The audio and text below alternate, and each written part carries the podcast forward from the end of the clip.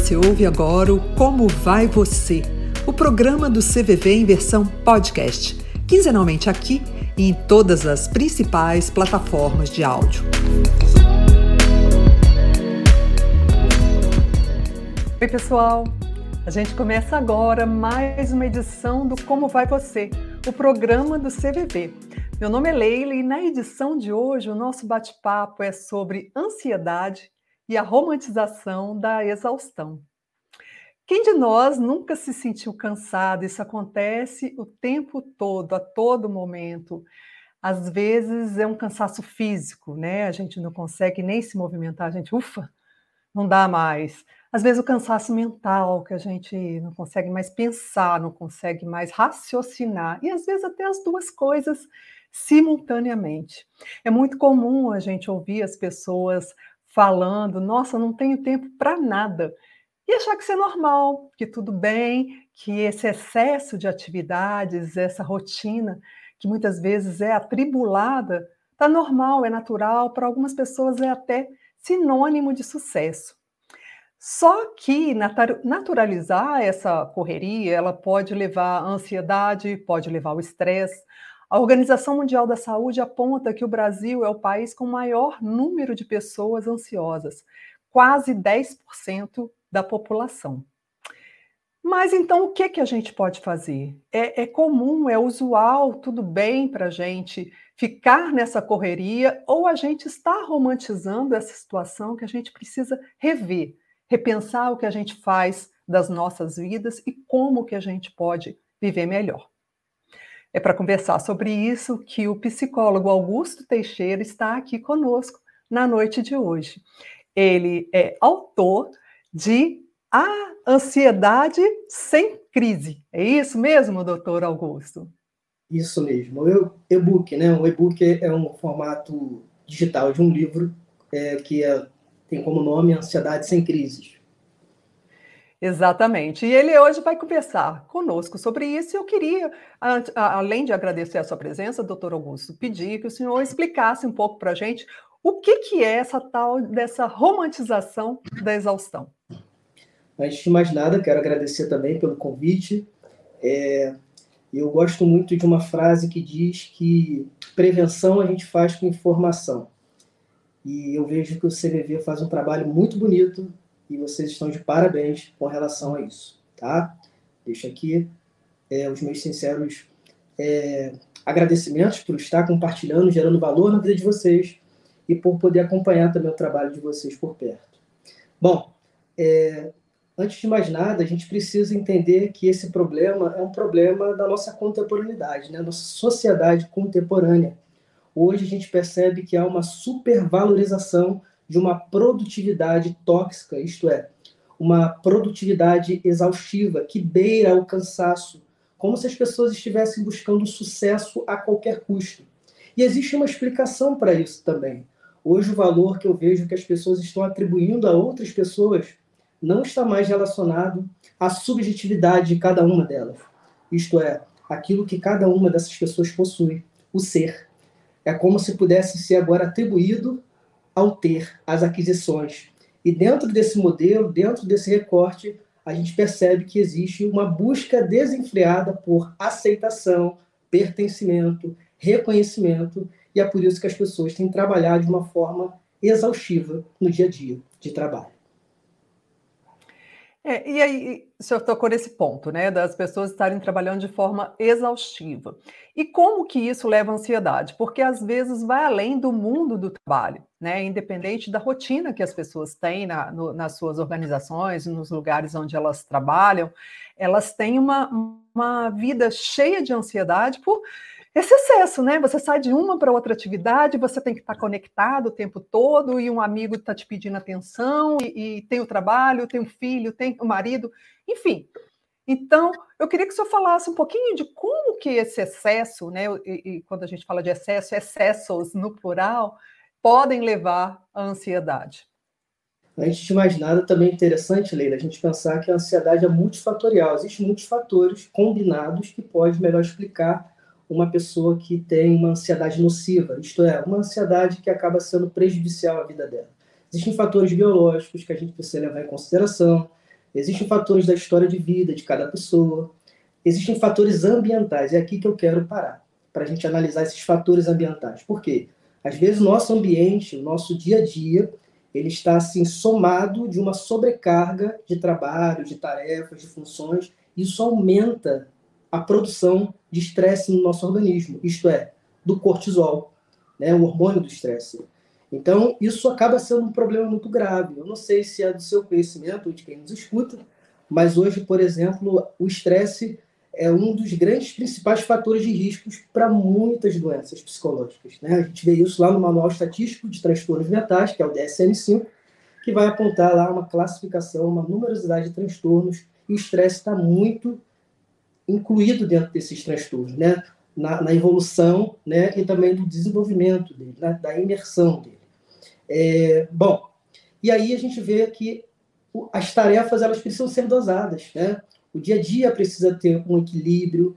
É, as pessoas, por exemplo, andam preocupadas né, com, com os prazos que precisam cumprir, né, com as metas que precisam também cumprir, com o desempenho também que precisa ter. Então, é mais estresse.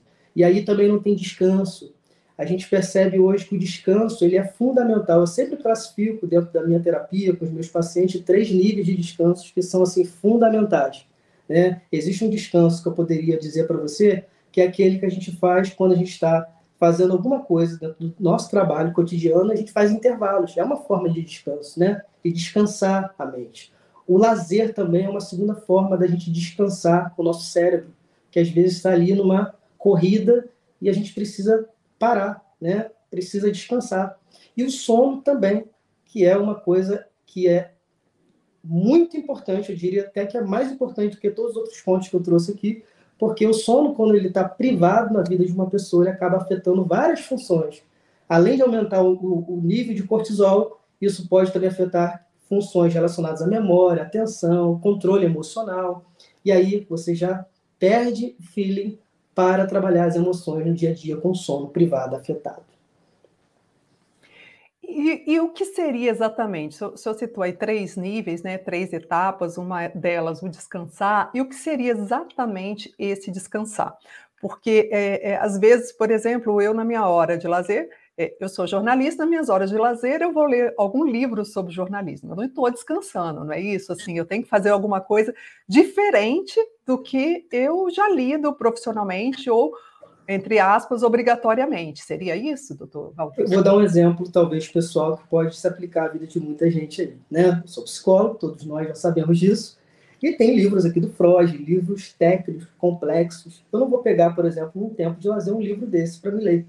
Eu vou pegar, de repente, um livro mais leve, né? para ter uma leitura mais, mais leve, aquela coisa mais tranquila, ou vou buscar outras coisas para me fazer que me geram prazer, me dá essa sensação de pertencimento, de que eu estou fazendo algo para mim. Que às vezes no trabalho a gente faz muito pelo outro também, né? A gente está fazendo um cuidado, prestando um cuidado para o outro aqui no meu trabalho, por exemplo, e tem momentos que eu tenho que prestar esse cuidado para mim, fazer algo para mim, por mim. Então eu acho que é por aí. Consegui responder a sua pergunta? Sim, conseguiu, conseguiu. E, e para complementar o raciocínio, indo para a questão do sono, né, que a gente sabe que é fundamental para a nossa saúde em todo, um aspecto mais amplo né, da, da, da questão da saúde, às vezes a gente está tão cansado que a gente não consegue dormir. Né? E aí vem aquele, aquele pensamento acelerado, né? Do, do que da ansiedade mesmo. O que, que eu preciso fazer amanhã? O que faltou que fazer? E vem aquele, aquela, aqueles pensamentos que impedem a pessoa de descansar. Que, que sugestão que o senhor poderia dar para quem está aqui nos acompanhando? O que fazer em um momento como esse? Perfeito. Normalmente, quando a pessoa está pensando muito à noite, é, ela acaba não conseguindo, de fato, é, produzir né, um, uma substância, né, que é o hormônio do sono, que é, é muito importante, né, nesse período da noite, a gente produzir a melatonina, né? Então, assim, o estresse que é gerado pela ansiedade, então, isso inibe a nossa capacidade de produzir a melatonina. E aí, nesse momento, a gente precisa tirar essa tensão que está no nosso organismo. Existem algumas técnicas de relaxamento, né? Existe mindfulness, não sei se você conhece, que é uma técnica bem conhecida também, as pessoas conseguem acessar isso na internet facilmente hoje. Né? Existem respirações conhecidas como diafragmática, que a gente consegue também, através da respiração, aliviar um pouco a sintomatologia dos pensamentos, né, da ansiedade que está ali no corpo, né, presente. Então, existem algumas coisas que a gente consegue, assim, é, manusear nesses momentos de desespero, quando a gente precisa dormir. E muitas vezes somos nós mesmos que exercemos essa, essa pressão sobre a gente, quer dizer, é, é, acaba que nós nos cobramos muito mais, às vezes, do que o mundo externo. Entendi. Olha, a gente sabe que é inegável que a gente tem uma pressão do mundo, né, da sociedade, mas também a gente não pode esquecer que a gente tem um sistema de crenças, né, e essas crenças regulam o nosso comportamento no nosso dia a dia. Eu digo muito que as nossas ações, elas seguem as nossas crenças. Então você pega um sujeito que lá na infância acabou desenvolvendo uma crença de incapacidade, de insuficiência. Normalmente uma pessoa que tem essa crença é uma pessoa que se critica muito, é uma pessoa muito perfeccionista, e ela vai desenvolvendo né, na vida e vai chegar um momento que alguns estímulos da vida dela vai mudar, ela vai precisar entrar no ambiente de trabalho, né? Que é normal, a gente sai da escola e a gente passa para um nível, né, de trabalho, começa a trabalhar. Essa pessoa vai ter, por exemplo, uma cobrança né, do, do, do contexto corporativo, no trabalho, e ali as suas crenças começam a se conectar com aquele estímulo, como se elas estivessem adormecidas, podemos pensar assim, e agora nós ativássemos essas crenças e combinadas com essa pressão, essa sociedade do cansaço, né? Aquilo fica aflorado na vida da pessoa. Então existem fatores né, que a gente pode levar para o ponto de vista social, né, mas existem coisas que são, são nossas, a gente traz com a gente. E isso acaba também melhor explicando como isso se relaciona no dia a dia. Né?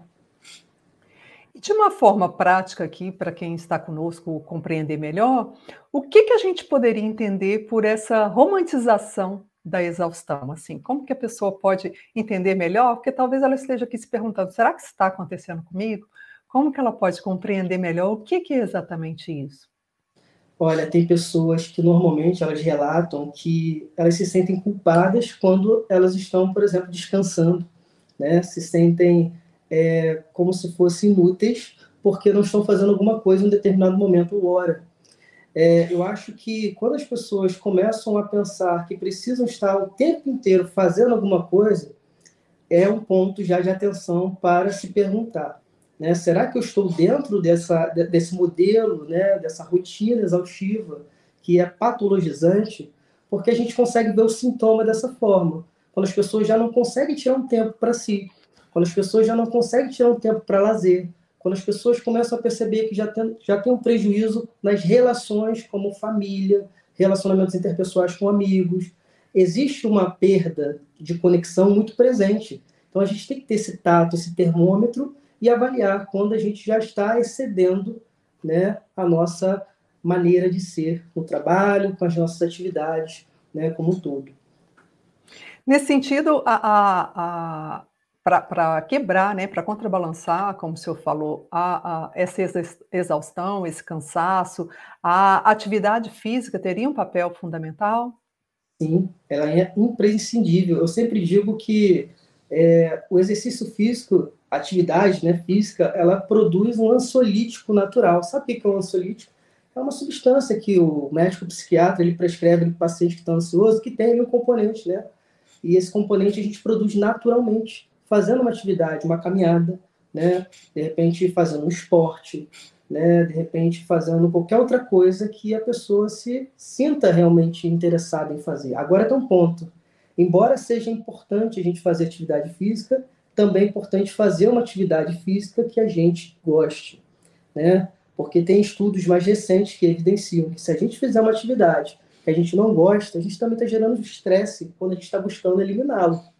Então seria combater a ansiedade gerando mais ansiedade. Então faz uma coisa que te dá prazer, que você quer estar ali, quando você faz, você gosta. Não faz, por exemplo, uma coisa que você vê como um fardo, né? Ah, isso aqui é horrível. Ah, mais um dia porque isso você está gerando estresse achando que está fazendo um trabalho limpo com a sociedade.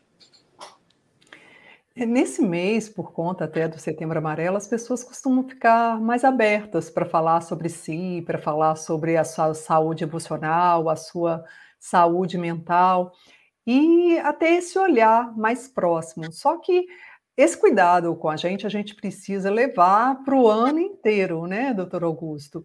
É, é, e essa, essa exaustão também que a gente está falando aqui, o cuidado tem que ser permanente, né? A gente vai entrar daqui a pouquinho numa época de final do ano que as pessoas querem terminar tudo antes que janeiro chegue, e aí vem aquela correria, né? Então, como é, é, é se prevenir para evitar essa correria e para que é, essa preocupação com, com o ser, né, com, com os próprios sentimentos, com as emoções, elas sejam permanentes durante todo o ano.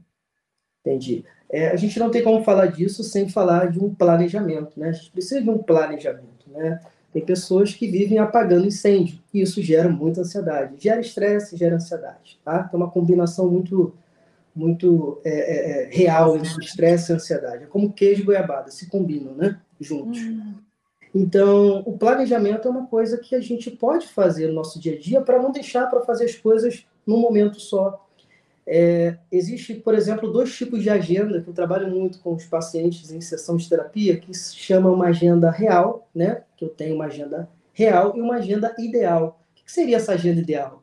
Agenda ideal é uma agenda que eu gostaria que tudo aquilo acontecesse dentro de um dia só, mas não dá com base nos recursos que eu tenho, com o tempo que eu tenho. A gente precisa pensar que as 24 horas ela é fixa, ela é imutável. Quem é mutável? Somos nós. Então nós precisamos nos flexibilizar dentro do nosso dia. E às vezes a gente quer fazer tudo num dia só. Essa é uma agenda ideal. E não funciona. É causadora, potencializadora de ansiedade. Agora, a agenda real, por outro lado, é aquela que a gente consegue planejar melhor, né? manejar as, as nossas atividades. Hoje eu vou fazer isso aqui, eu, por exemplo, é, gosto muito de planejar minha semana, só que eu nunca planejo a minha sexta-feira na sexta-feira, mas na quinta-feira à noite. Então a gente precisa se antecipar, planejamento, né? otimizar tempo, não deixar para fazer tudo numa hora só, porque é isso que vai gerar todo esse estresse no final. E tem que ser uma agenda real, como o senhor falou, né? Porque senão aquilo vai gerar exatamente mais ansiedade, que eu vou Exato. olhar, nunca vou chegar ao último item da minha lista. Exato, realista, né? Uma agenda realista. Isso. E pedir ajuda nesse processo também é importante, né? Assim, saber o que, que eu posso ser ajudado, o que, que eu não dou conta sozinho, porque senão, às vezes, também eu acabo trazendo tudo para mim e meus ombros ficam ainda mais sobrecarregados foi muito legal você colocar esse ponto, porque a gente precisa delegar né, algumas funções, se a gente conseguir fazer isso, né, se a gente tiver é, esse recurso, puder delegar para alguém, a gente precisa trabalhar dessa forma. Não dá para a gente centralizar tudo em nós mesmos. Né? A gente precisa muitas das vezes do outro. Existe uma frase que eu gosto muito que diz assim: o outro é a medida que nos constrói. Então a gente precisa buscar no outro também esse ponto de equilíbrio. Bom, eu não dou conta disso, eu vou delegar para essa pessoa, para essa outra pessoa. Eu vou me organizando, tornando algo mais saudável possível. E aí a gente está fazendo o quê? Uma interceptação desse tipo de sociedade que nós estamos hoje vivendo e atravessado por ela de maneira adoecedora. Então a gente está fazendo uma interceptação desse sistema também. E esse excesso de conectividade, né? essa, essa necessidade de eu estar o tempo todo disponível para o outro. Às vezes não estou para mim, mas eu estou disponível para o outro, né? E, e aquela coisa que, que eu fico no celular o tempo todo, eu estou conectado o tempo todo, estou respondendo, alguém está me chamando. Isso também contribui para essa, essa sensação de cansaço, de ansiedade permanente. Sim, é muito daquilo que a gente falou. A mente ela precisa desligar em alguns momentos. E parece que a gente ainda não conseguiu fazer esse botãozinho aparecer, né, para a gente apertá-lo. É, então, claro, redes sociais, né, a forma como a gente interage com as tecnologias, né, a gente está numa era tecnológica, então a gente está o tempo inteiro acessando várias coisas ao mesmo tempo e a mente ela está ali trabalhando e isso explica o porquê também as pessoas chegam no momento de dormir e parece que a mente não para elas ficam assim caramba eu quero dormir mas parece que alguma coisa está dizendo para continuar funcionando aqui dentro né? Porque é o sistema, você está sedimentando o seu cérebro esse tipo de estímulo para que ele fique sempre nessa é, né, né, nesse pé né, no acelerador, né, propriamente dito. Esse excesso de estímulos, mesmo, né? que chegam por todos os lados e de todas as formas, Exatamente. e às vezes até algumas informações que vão tirar o meu sossego, né? Algo que eu não gostaria de saber e que acabam por contribuir com esse uhum. meu estado emocional menos saudável, né? uhum. né? Perfeito. Tá certo. E, e então, assim, é, muitas vezes a gente ouve, né, que a, que a, que a pessoa está exausta né, como a gente falou aqui, e há uma naturalização disso é, pela sociedade. O, o senhor acredita que isso é um processo irreversível? Né? A gente querer fazer sempre mais, mais, isso é um processo irreversível? Faz parte da nossa sociedade e ponto? Não acho que é irreversível. Né? Eu acho que a gente acaba tendo muito mais estímulos para fazer a forma errada, né? de viver a vida nesse pé no acelerador o tempo inteiro.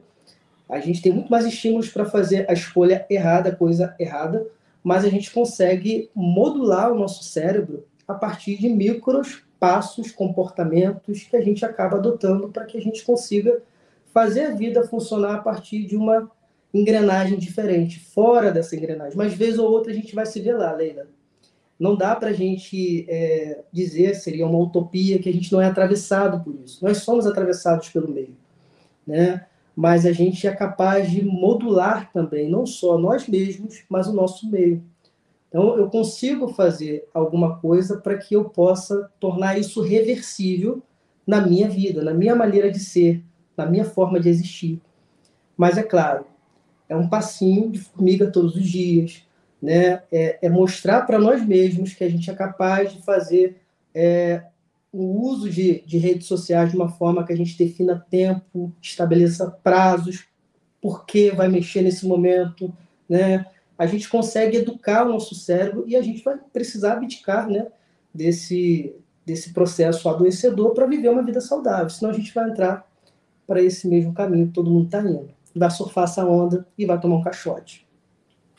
Esse, esse processo do, do, de você conseguir ter mais tempo para si, né, de você ter uma vida mais tranquila, menos corrida, mais, menos agitado, isso é algo que a gente deve começar na infância? Ou seja, isso é algo que a gente vai aprendendo é, desde sempre, que a gente tem que ser educado emocionalmente para que isso venha naturalizado? A gente aprende, a gente está aprendendo o tempo inteiro, a criança mais do que nós mesmos. Né? O nosso cérebro ele é plástico. O que, que significa isso? Existe uma plasticidade, uma capacidade da gente absorver conhecimentos né, de uma forma assim, surreal.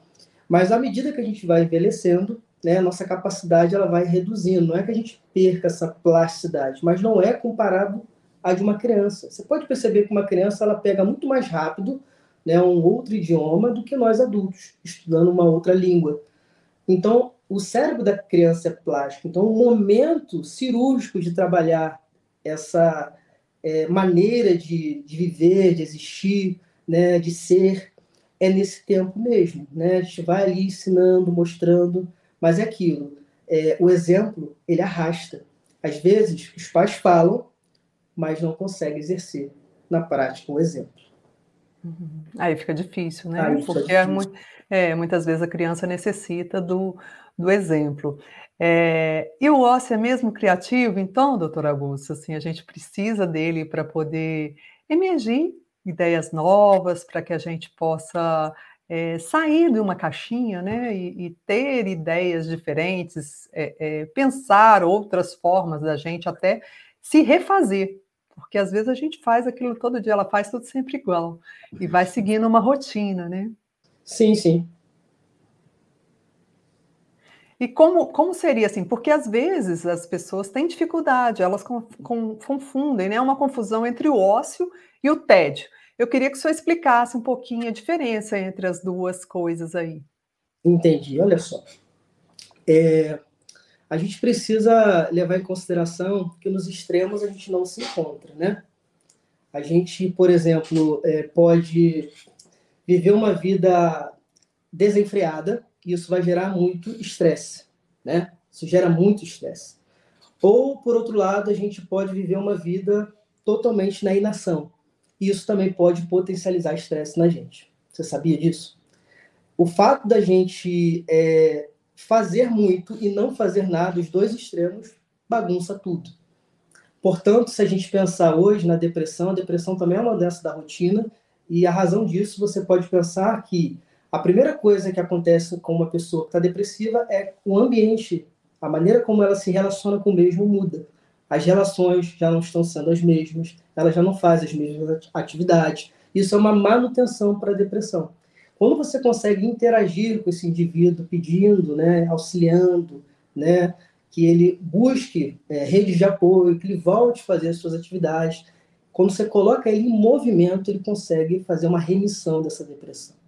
Então, assim, é, a gente precisa ter esse cuidado, né? A gente precisa ter esse equilíbrio e, claro, é, ter uma rotina com bons hábitos, né? Com, com coisas que possam gerar boas emoções para a gente. Perfeito. Doutor Augusto, a gente está chegando ao final do programa, né? E eu gostaria que o senhor fizesse suas considerações finais e deixasse um recado sobre a importância né, de a gente refletir mais sobre a nossa rotina, a ansiedade que a gente está vivendo, os nossos sentimentos de cansaço, de exaustão. Como quem está aqui conosco pode lidar melhor com toda essa gama de sentimentos que a ansiedade, a exaustão, o cansaço trazem consigo? É, eu vou deixar um recado que acho que assim, é muito importante, é uma base também, é, sobre a questão do sono. Gente, o sono é uma coisa que a gente precisa, parece básico, né? Parece óbvio, mas o sono é uma coisa que a gente precisa dedicar realmente tempo e valor para ele.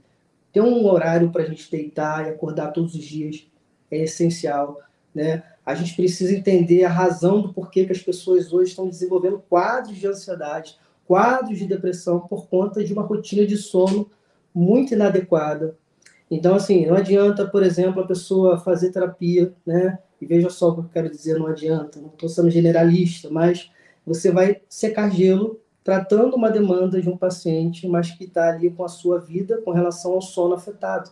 Você está gerando estresse e cuidando do estresse da terapia, e gerando estresse no dia a dia.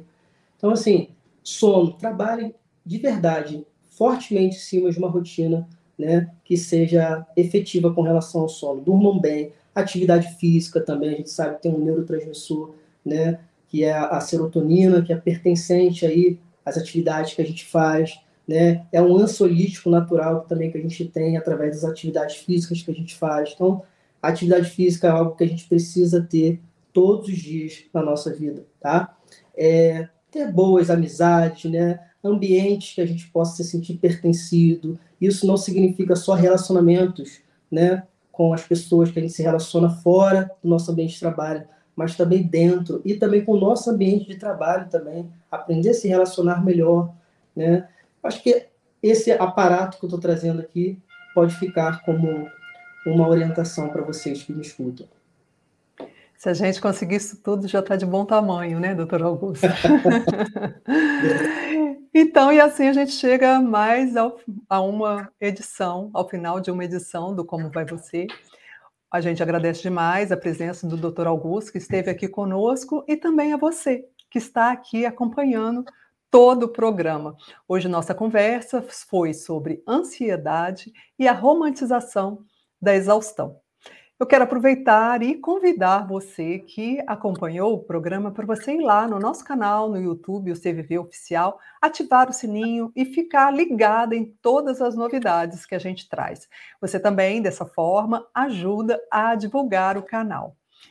E se você quiser conversar, estiver sentindo necessidade de compartilhar os seus sentimentos, você pode ligar para o telefone 188 pelo nosso telefone 24 horas ou acessar o nosso site, o cvv.org.br. Lá também temos atendimento disponível por e-mail e por chat.